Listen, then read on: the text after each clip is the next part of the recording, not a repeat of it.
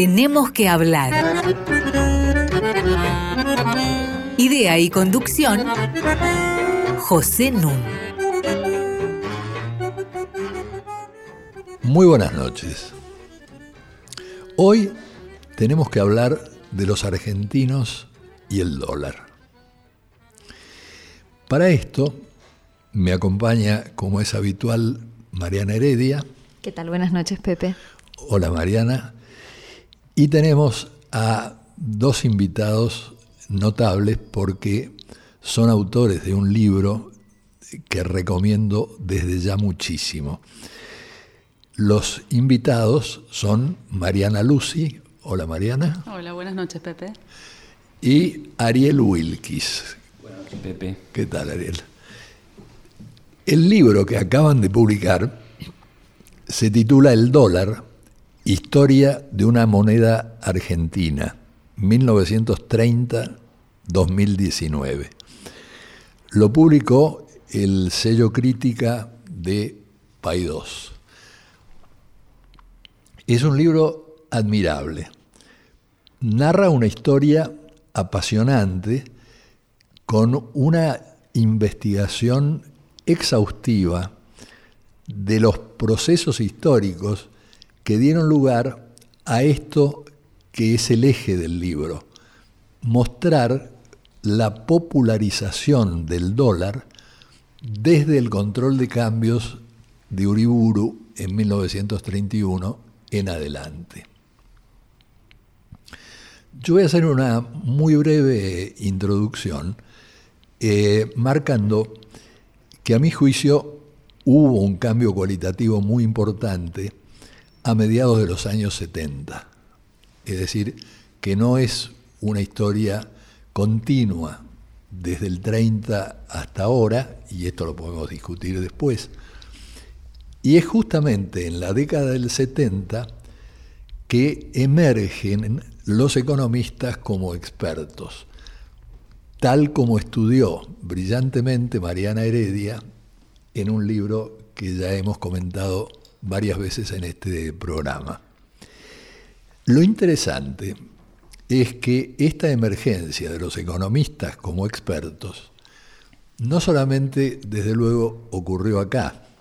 Es más, acaba de aparecer un libro muy importante de Benjamin Applebaum, que es un columnista habitual de The New York Times, que se llama La hora del economista.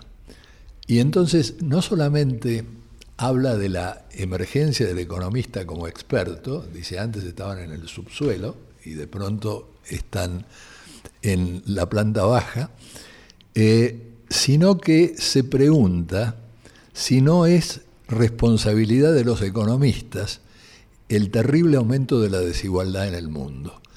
¿Y por qué lo dice? No lo dice por todos los economistas, lo dice por economistas como Milton Friedman, que ha considerado siempre que la responsabilidad social del empresario era aumentar las utilidades del accionista, lo dice por improvisados como Arthur Laffer y su famosa curva de Laffer que ya hemos criticado abundantemente en estos programas, pero que independientemente del cero valor académico que tengan sus contribuciones, que son siempre la idea de rebajar los impuestos que cobra la sociedad a los más ricos para que de esta manera inviertan, lo importante es que fue asesor de Reagan y que actualmente es asesor de Trump, que además le ha dado un premio. Entonces, esta presencia de determinados economistas en lugares de poder ciertamente ha contribuido a justificar la catástrofe general que se vive en este momento en el mundo, basada en la idea de que el motor de la economía debe ser el mercado, es decir, es el post-keynesianismo, es la salida del estado de bienestar, y esto ha ocurrido en Argentina también. Entre 1975 y 2019. Ha ocurrido sin máscaras, caso de Martínez de Oz durante la dictadura militar, ha ocurrido sin máscaras, como en el caso de Macri, y ha ocurrido con máscaras, como ha sido el caso de Menem, que anunció en su campaña electoral una revolución productiva para después volcarse al mercado, y como ha sido el caso de los Kirchner. Y uso la palabra máscara con toda intención porque en griego máscara es hipos, y hipos es el origen etimológico de la palabra hipocresía. Lo cierto es que como este libro pone muy bien de manifiesto, y yo quisiera sacarlo a la superficie para que después lo comentemos, la obsesión con la grieta que se ha instalado desde hace algunos años en la Argentina ha venido sirviendo para tapar, para que no se vean, para que no se les preste atención a las grandes continuidades de nuestra historia reciente. Y en el fondo no hay grandes diferencias en cuanto al papel del mercado en los años de Kirchner y en los años de Macri. Si uno se basa, por ejemplo, en un indicador tan central como la absoluta falta de programas de promoción de la industria, la absoluta falta de programas de financiamiento a largo plazo para permitir inversiones productivas. Bueno, hay un cálculo muy afinado que ha hecho Carlos Leiva, que muestra las consecuencias de esto. Entre 1945 y 1975, el PBI argentino creció a un promedio de 2% anual. Entre 1975 y 2019, el promedio de crecimiento del PBI per cápita ha sido de medio punto por año prácticamente nada, cotejado sobre todo con el crecimiento de la pobreza. la pobreza creció entre 1975 y 2019 a un ritmo del 7% anual. Tasas chinas de crecimiento de la pobreza. Tasas inexistentes para el crecimiento del PBI. Por eso es tan bienvenida la reacción contra el economicismo que encarna el libro sobre el dólar, historia de una moneda argentina. Y les quiero preguntar a los autores, Mariana Lucy, que lo mismo que Ariel Wilkis, es licenciada en Sociología de la Universidad de Buenos Aires, y doctora en Sociología de la Escuela de Altos Estudios de París, investigadora, igual que Ariel, del CONICET, profesora de la Universidad Nacional de General Sarmiento, y con mucha producción en materia de finanzas públicas, eh, crisis monetarias, en tanto que Ariel es profesor en la Universidad Nacional de San Martín y en la Universidad del Litoral. Es decano del Instituto de Altos Estudios Sociales de la UNSAM. Su libro Poder Moral del Dinero fue premiado por la American Sociological Association y ya estuvo con nosotros en un programa en 2017 en el que comentamos su excelente obra Las sospechas del dinero, moral y economía en el mundo popular. Entonces vuelvo a la pregunta que les quería hacer para abrir la conversación.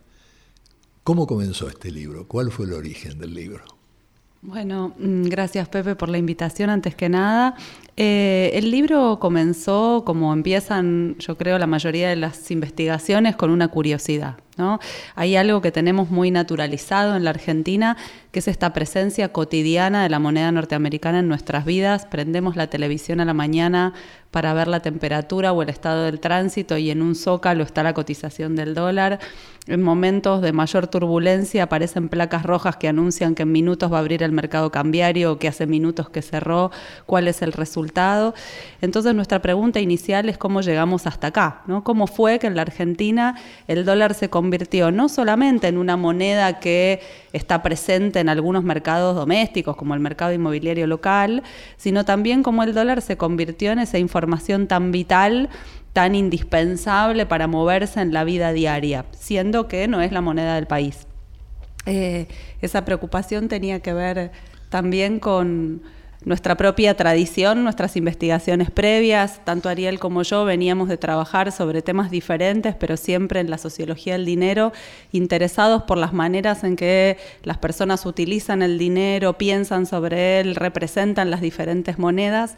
Y en la Argentina, pensar sobre el dinero y los usos del dinero es casi irremediablemente terminar en el dólar, ¿no? Claro. Bueno, vamos a hacer nuestra primera pausa musical y seguimos con Ariel que está queriendo agregar cosas. Hoy, con la ayuda del cuarteto Kodali, vamos a dedicar nuestras pausas musicales a Joseph Haydn, el gran compositor austríaco del siglo XVIII, del periodo clásico, considerado el creador del cuarteto de cuerdas, y justamente el cuarteto de cuerdas va a estar eh, dedicada eh, la musicalización del programa, amigo y mentor de Mozart, profesor de Beethoven y uno de los compositores más célebres de la historia. Vamos a escucharlo.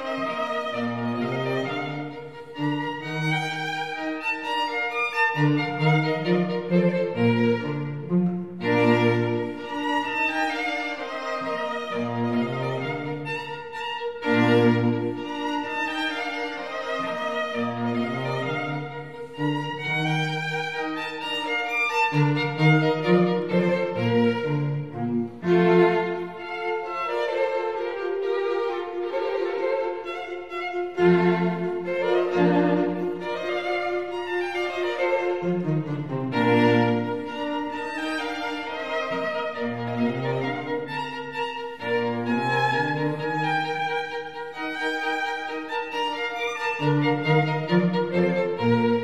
you.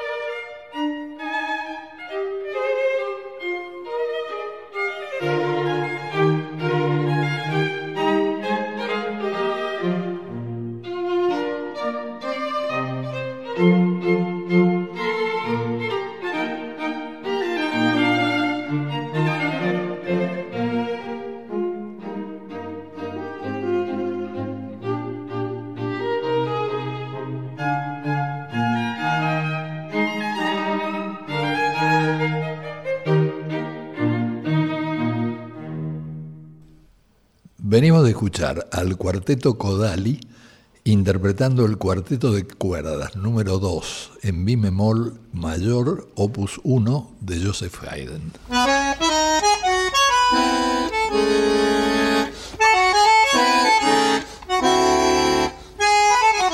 Seguimos con José Nun.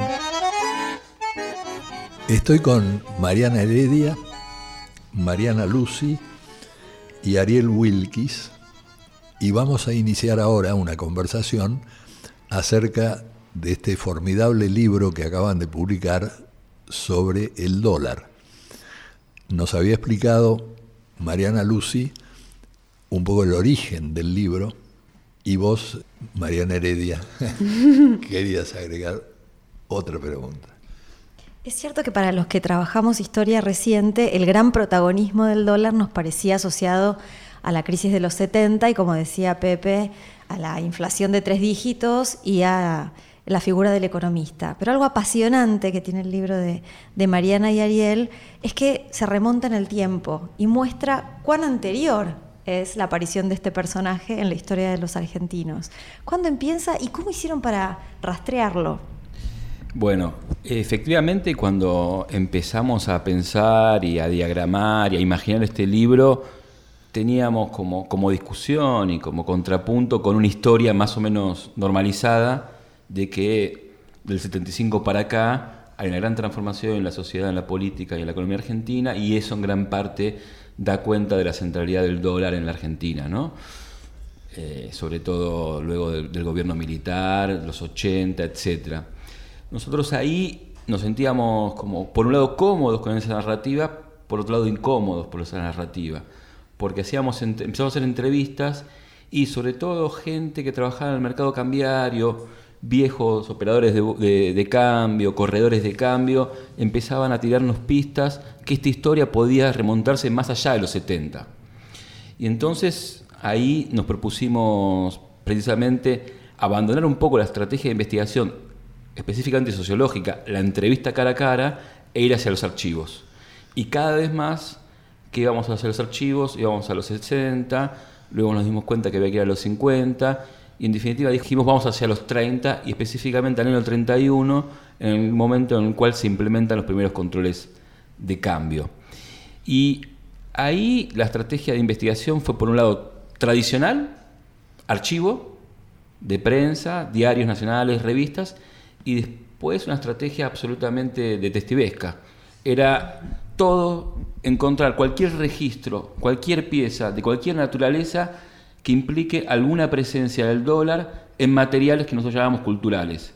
Canciones, obras de teatro, humor gráfico, humor televisivo, porque nos parecía que ese material podía enriquecer, por un lado, una comprensión sociológica y al mismo tiempo reconstruir una narrativa atractiva para un público de no expertos.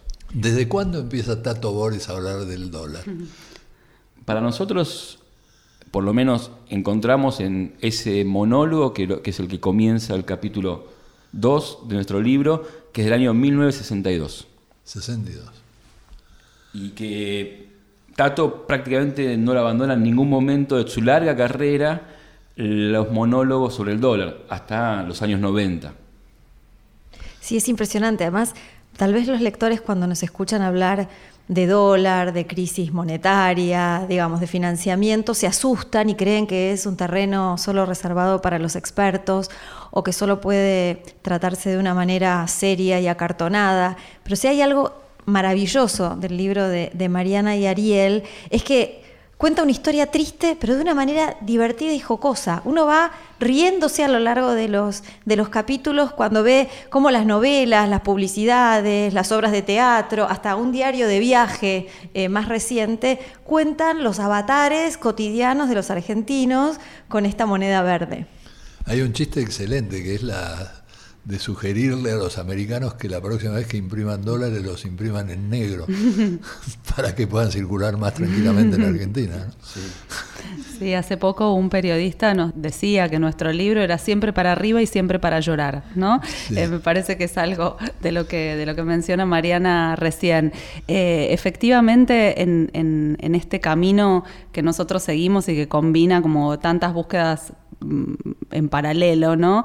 Eh, había algo que nosotros queríamos reflejar y era cómo el dólar había ido como acumulando eh, universos o espacios de circulación, no solamente de circulación como una moneda en manos de las personas o de los agentes económicos en general, sino también como tema de conversación, ¿no? como referencia inteligible. Nosotros desde el inicio planteamos como esta idea de que el dólar en la sociedad argentina tiene de alguna manera dos vidas diferentes, ¿no? Una que es en la que pensamos habitualmente, que está en el plano de las transacciones, ¿no? Cuando alguien compra una casa, un departamento, lo vende en el medio, hay dólares que pasan de una mano a la otra, hay listas de precios, sobre todo en ciertos sectores de actividad, cuando uno ve la producción agropecuaria, que están dolarizadas, incluso aquellos precios que no tienen componentes importados, hay patrimonios que se calculan en dólares, hay cálculos a la hora de hacer sucesiones, por ejemplo, que se hacen en dólares.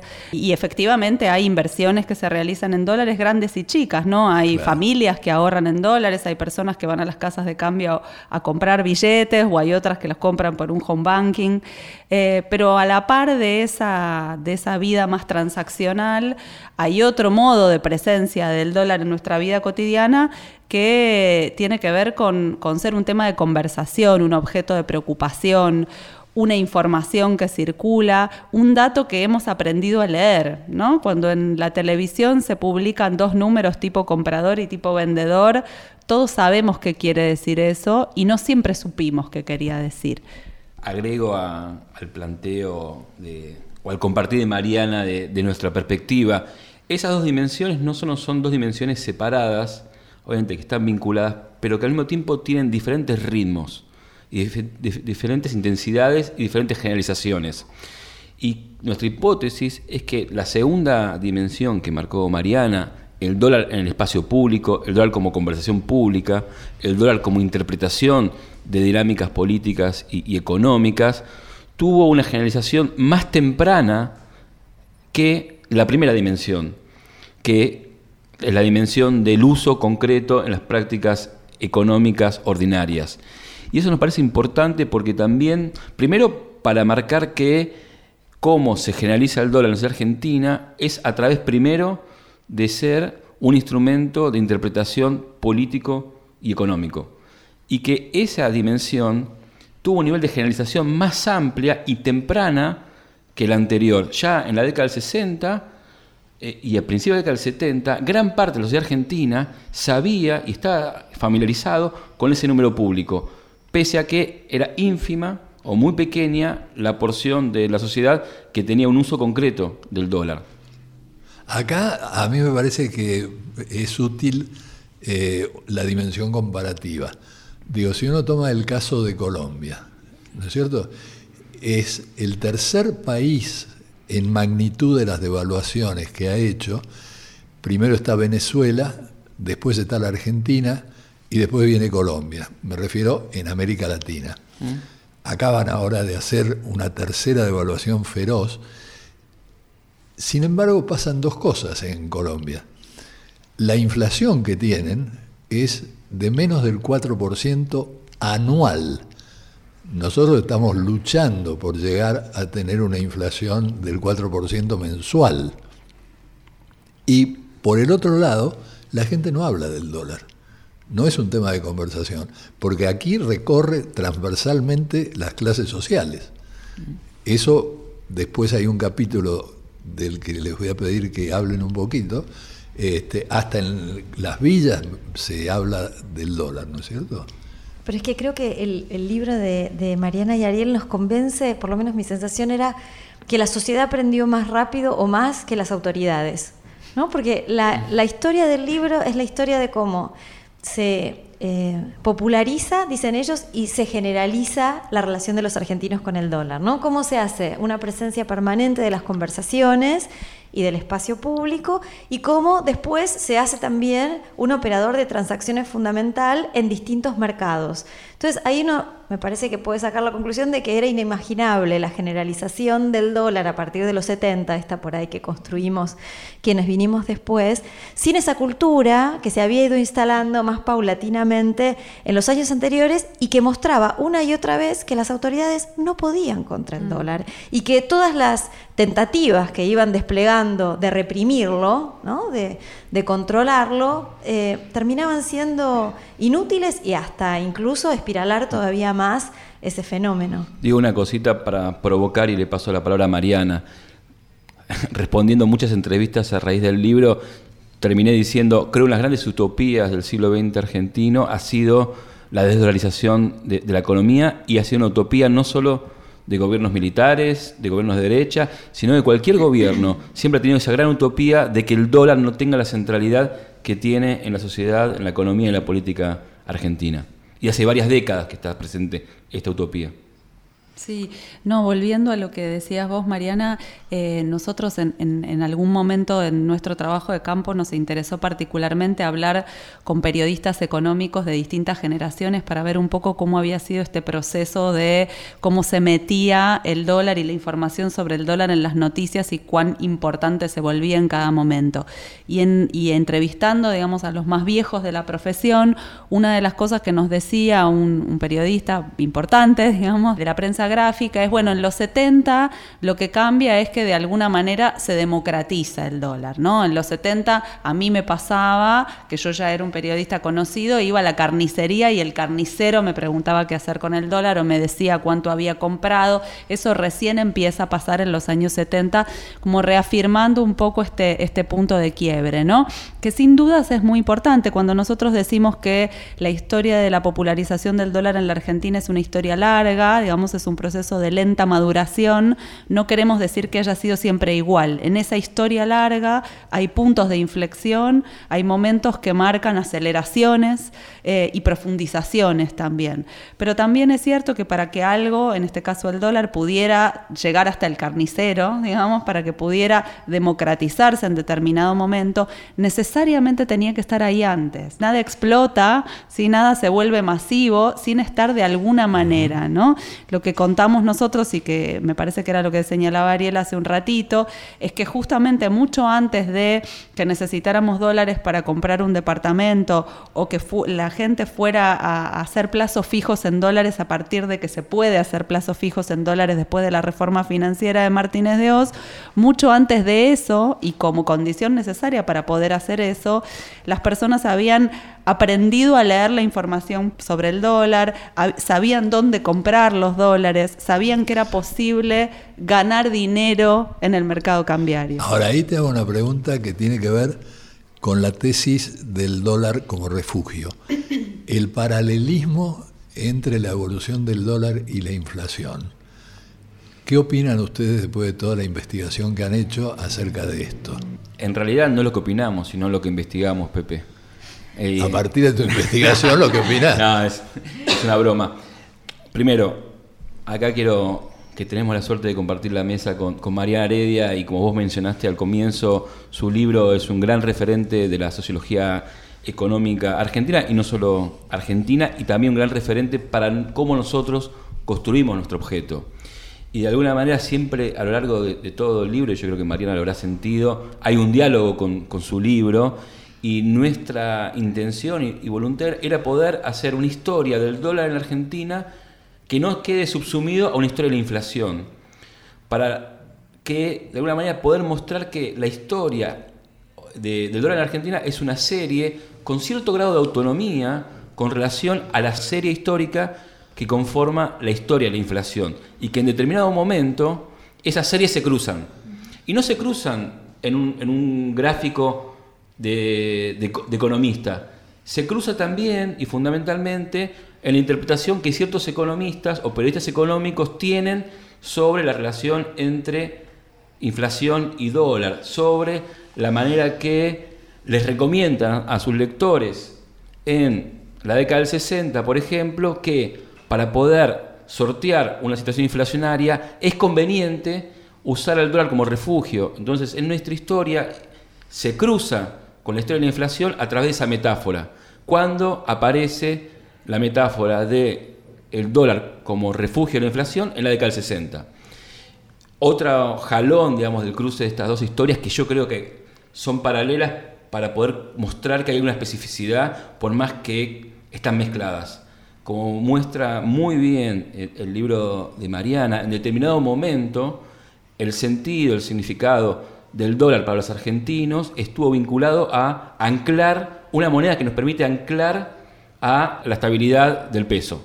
En determinado momento Claro, pero eso tiene directamente que ver con la inflación. Direct- sí, directamente, pero es, es una operación, no di- digamos naturalmente. Hay un momento que hay unos economistas, lo marca muy bien el libro de Mariana, a fines de los 70, en el cual, señores, si queremos pensar cómo estabilizar la economía argentina, hay que pensar en el dólar. Hasta ese momento no se pensaba el dólar como un estabilizador de la economía argentina. Y es, entonces es un jalón del cruce de estas dos historias. Bueno, le dejo pendiente una pregunta a Mariana Heredia acerca de qué piensa de esto que acaba de decir Ariel Wilkis. Haydn para todos.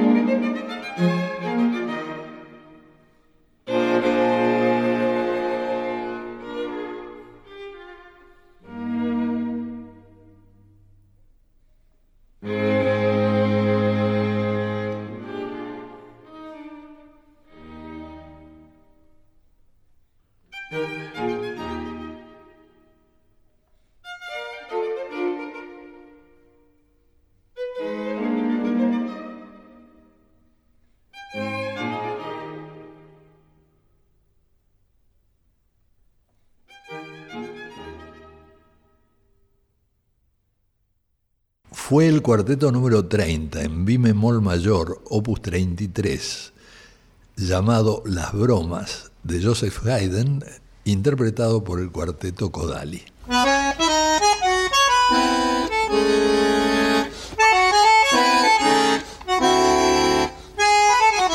Seguimos con José Nun. Tenemos que hablar arroba radionacional.gov.ar para que ustedes se comuniquen con nosotros. Y como ya es sabido, todos nuestros programas, este es el número 103, están en la web de la radio tienen que entrar a radionacional.com.ar barra podcasts. Y allí van a escuchar la respuesta que va a dar ahora Mariana Heredia a la pregunta que yo dejé pendiente. Bueno, la relación entre el dólar y la inflación, como decías Pepe cuando traías el ejemplo colombiano, no es necesaria, ¿no? Uno podría agregar el ejemplo brasileño. En Brasil también hubo inflación, hiperinflación y se buscaron otros mecanismos para orientar las conductas económicas que no fuera la divisa extranjera. Y uno puede pensar que durante mucho tiempo las autoridades económicas argentinas intentaron hacer eso, resolver el problema de la inflación evitando que el dólar se convirtiera en un referente universal, ¿no?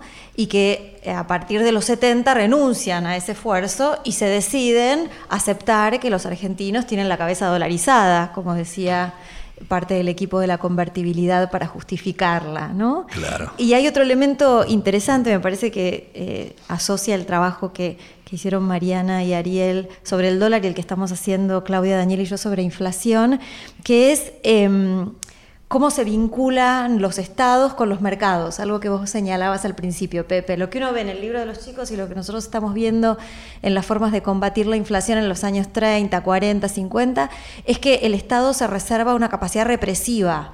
¿no? denuncia a los especuladores, ¿no? interviene en los negocios o en los lugares donde se venden mercancías más caras o en este caso la divisa prohibida. Digo, hay una un intento de establecer una frontera muy clara entre lo ilegal y lo legal, donde el mecanismo que tiene el Estado es el de salir a reprimir esas conductas que cree condenables.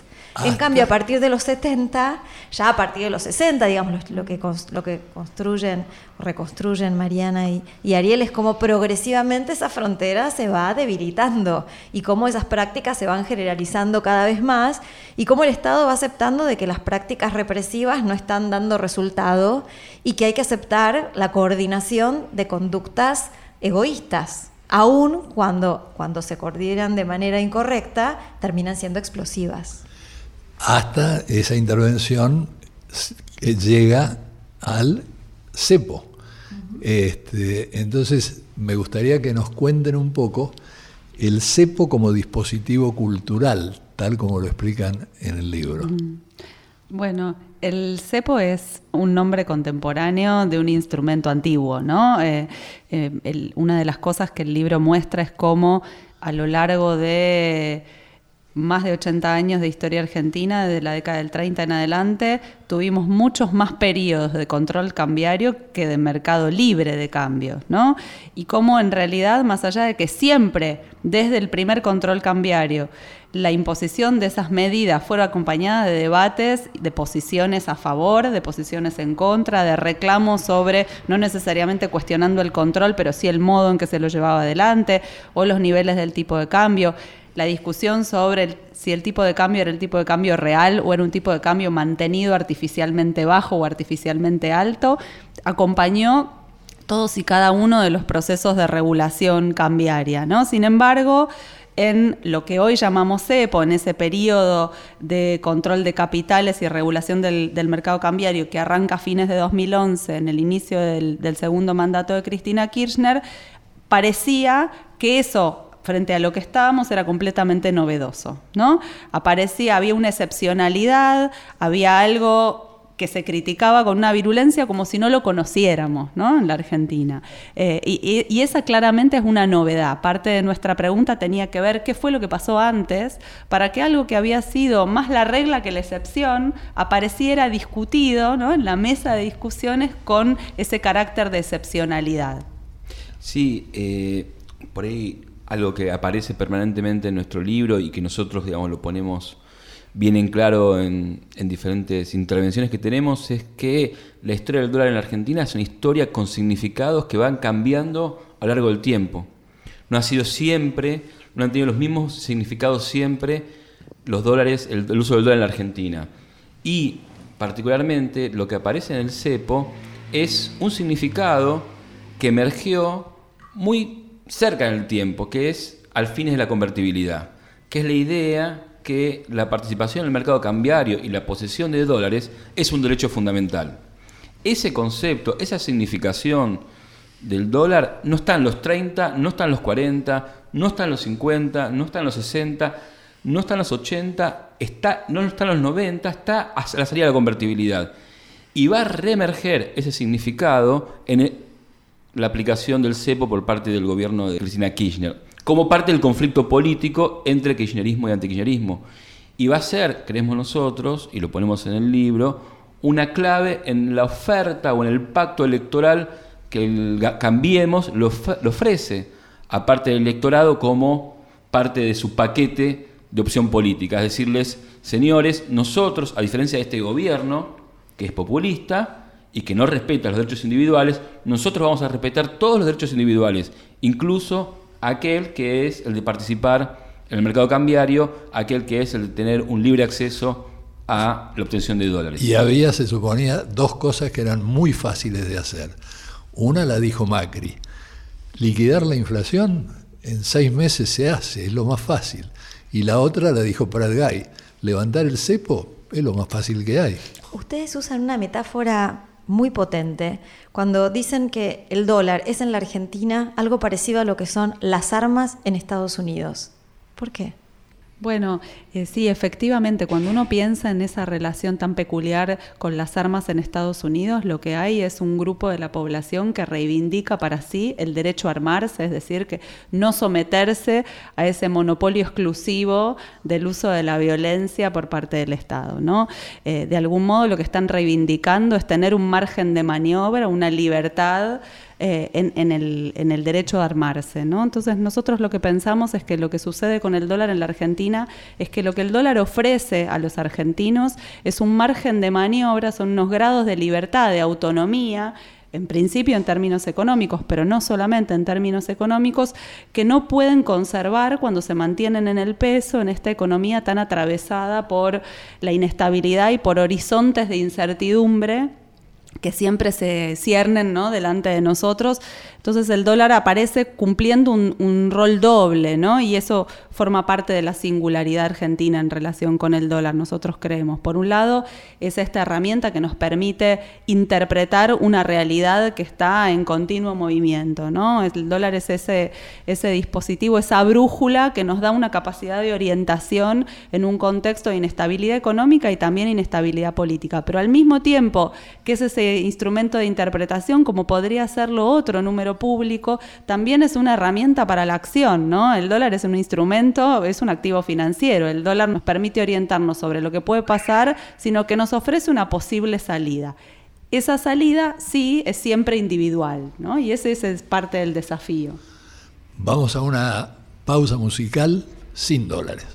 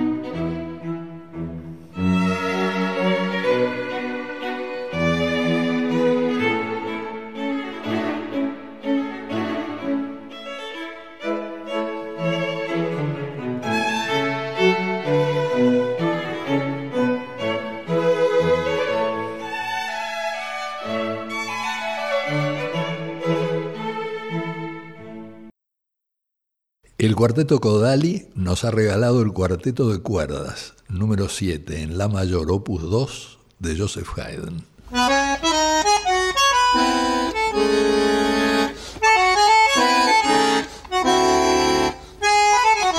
Seguimos con José Nun. Hoy estoy con dos Marianas, Mariana Heredia y Mariana Lucy, y además don Ariel Wilkis, que junto con Mariana Lucy ha escrito El dólar, historia de una moneda argentina. Y plantean en la parte final de su libro que en Argentina el dólar debe ser tratado como una institución política. ¿Por qué? Bueno, para responderte esa pregunta, retomo algunas ideas que, dejó planteada Mariana antes. Y también tener en cuenta que nosotros siempre estamos reconstruyendo en esta historia del dólar dos dimensiones. El dólar en su dimensión pública, el dólar en sus prácticas eh, económicas, financieras.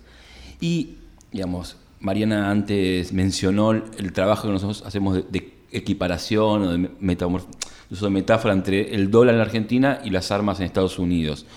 Es verdad que un poco cómo surgió esa, esa idea surgió también a partir de una entrevista que hicimos a un grupo de sojeros, productores sojeros en Santa Fe, en pleno cepo del año 2014-2015. Hablábamos con ellos y acuérdense el tema de las retenciones, acuérdense las dificultades para acceder a los dólares. Estamos hablando de un sector económico súper dolarizado. Mm, entre otras cosas, es un sector económico en el cual todos los cálculos están en dólares, reciben su lista de precios de sus insumos en dólares, de los agroquímicos en dólares. Y entonces nuestros entrevistados nos decían, ¿por qué el Estado se mete con mi soja? Para mí la soja es como un sistema bancario en sí mismo. Lo guardo en los silo bolsas. Y de alguna manera lo que estaban pensando estos entrevistados es que la equiparación entre soja como sistema bancario también es la equiparación entre soja y dólar. Esos, esos silo bolsas están acumulando dólares. Y donde no tiene que meterse el Estado es en mis silo bolsas, en mis dólares. Y de alguna manera ahí empieza a aparecer la idea, estos tipos no están pensando como los farmers norteamericanos que guardan sus armas y logran que el Estado federal no se meta con ellos. Y entonces esa idea que nosotros trabajamos en el libro, e incluso decimos los productores ojeros argentinos como farmers, ¿no será también que está generalizado? ¿No somos todos un poco farmers en la Argentina, en el sentido de que todos al ir al dólar también vamos a un lugar de protección y de autonomía política en relación al Estado? Y ahí aparece el primer significado del el dólar como institución política. El segundo significado, que es pensar el dólar y el mercado cambiario como parte del juego político es pensar que si nosotros pensamos desde el 83 para adelante, hubo muy pocas elecciones presidenciales en la Argentina en las cuales el mercado cambiario no tuvo un rol principal. Diría, creo yo, que la del 2007, que es la elección de, Cristina. luego en la primera, pero en la reelección sí jugó un rol importante el mercado cambiario. En el 89, en el 2019. En el propio 95. En el propio 95. De otro modo, ¿no? Y esa idea es que el, el, mercado cambiario es una institución política porque de alguna manera todos los actores políticos ligan su suerte, la oposición a poder acceder al poder, el oficialismo para mantenerse, a lo que pasa con el dólar. Porque de alguna manera el dólar es un instrumento de interpretación de los actores políticos, los expertos políticos, pero también los ciudadanos, de evaluación de desempeños de gobiernos y de posibles acceso al poder por parte de las oposiciones. En las entrevistas de ustedes también se confirma, digamos, la popularización cultural del dólar. ¿Podrían mencionar algunos de los ejemplos que tratan? Sí, bueno, eh, cuando hablamos de popularización cultural nos referimos a cuán presente está el dólar como referencia cotidiana, ¿no? Uno puede ver eso no solamente en las prácticas económicas de los agentes, sino también cómo el dólar empieza a colarse en el humor, por ejemplo, en las producciones culturales, en el teatro, en, formas muy populares del teatro, como el teatro de revistas, en la televisión, en la literatura, ¿no? Eh, y sobre todo me parece hay algo bien interesante en, las distintas este, versiones del humor, ¿no? No solamente el humor gráfico, sino el, humor televisivo. Hay un granito cuando los chistes empiezan a hacer referencia al dólar habitualmente, ¿no? Uno no se ríe de aquello que no conoce o que no entiende. Para que cause gracia tiene que estar instalado en la vida cotidiana. De hecho, hay una imagen de Doña Hortensia, un personaje de Plata Dulce, que es una señora que en un momento le preguntan a dónde va y ella contesta que va a comprar dólares, ¿no? Y hay muchas Doñas Hortensias en el libro, personas de clase media baja o clase baja que de repente se toman el hábito de cobrar la jubilación e ir a cambiarla por dólares. Sí, ahí, eh, perdón, respecto a lo que decía Mariana de Doña Hortensia, para nosotros ese, ese momento, digamos, es un hito cultural interesante porque al mismo tiempo que uno ve a esa doña Hortensia protagonizando una de las películas más taquilleras de 1982, un hito de la filmografía nacional que todo el mundo vio, aunque sea de a pedacitos alguna vez, de las múltiples que la volvieron a pasar en la televisión, lo que uno ve en el mercado cambiario, lo que la prensa refleja a través de sus fotos, es que las casas de cambio empiezan a llenarse de mujeres. No solamente hay oficinistas, no solamente hay hombres de traje y corbata, no solamente empiezan a ver trabajadores de camisa, de overol, sino que empieza a haber mujeres, empieza a ver señoras con batón y con ruleros en las casas de cambio de la City, porque el dólar se metió en la economía doméstica, no solamente en la economía con mayúsculas. Y en una nota un poco más dramática, ustedes citan una entrevista, creo que de un comerciante de una barriada popular del conurbano que dice, uh, subió el dólar, van a venir los saqueos en diciembre. Exactamente, es una entrevista de mil del 2018 y que probablemente ese carnicero de la matanza de Crovara de Cristianía, que, era, que fue uno de los epicentros de los saqueos del año 2001, no, no tenga dólares en su casa, pero sabía muy bien que él tenía que seguir el mercado cambiario y sus avatares para interpretar qué es lo que iba a pasar políticamente en su barrio, es decir, en su negocio y las posibilidades altas de ser saqueado. Ustedes llegan en el libro prácticamente hasta la corrida de agosto de 2018. Ahora, al cierre del libro, ¿ustedes podían prever este nuevo cepo que tenemos en Argentina? La verdad que no. Sí, no de manera terminante, sí en un sentido a largo plazo. Si miramos la historia que reconstruimos, la historia muestra que las regulaciones cambiarias han sido una constante y no han sido una excepción. Pero mirando en el corto plazo, pensábamos que este gobierno que tanto había abrazado esa promesa electoral no la iba a abandonar. La abandonó hasta, el hasta llegar casi con la lengua afuera, ¿no? Claro, eh, yo te digo que como lector del libro, eh, a mí me resultó eh, no sorprendente. Es decir, me viste uno de esos eh, libros en que uno dice, bueno, terminó antes de la nueva imposición del cepo, pero era previsible, siguiendo toda la lógica de desarrollo del libro, era totalmente previsible que esto ocurriese, ¿no?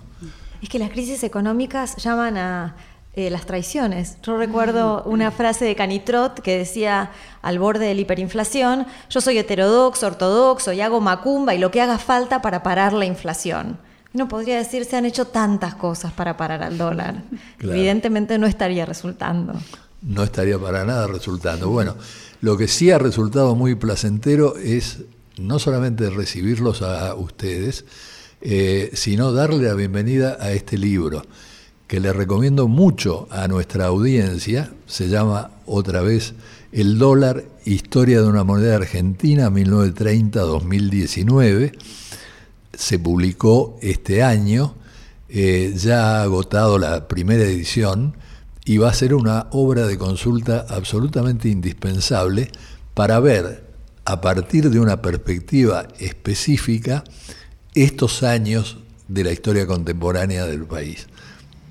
Muchas gracias por haber venido.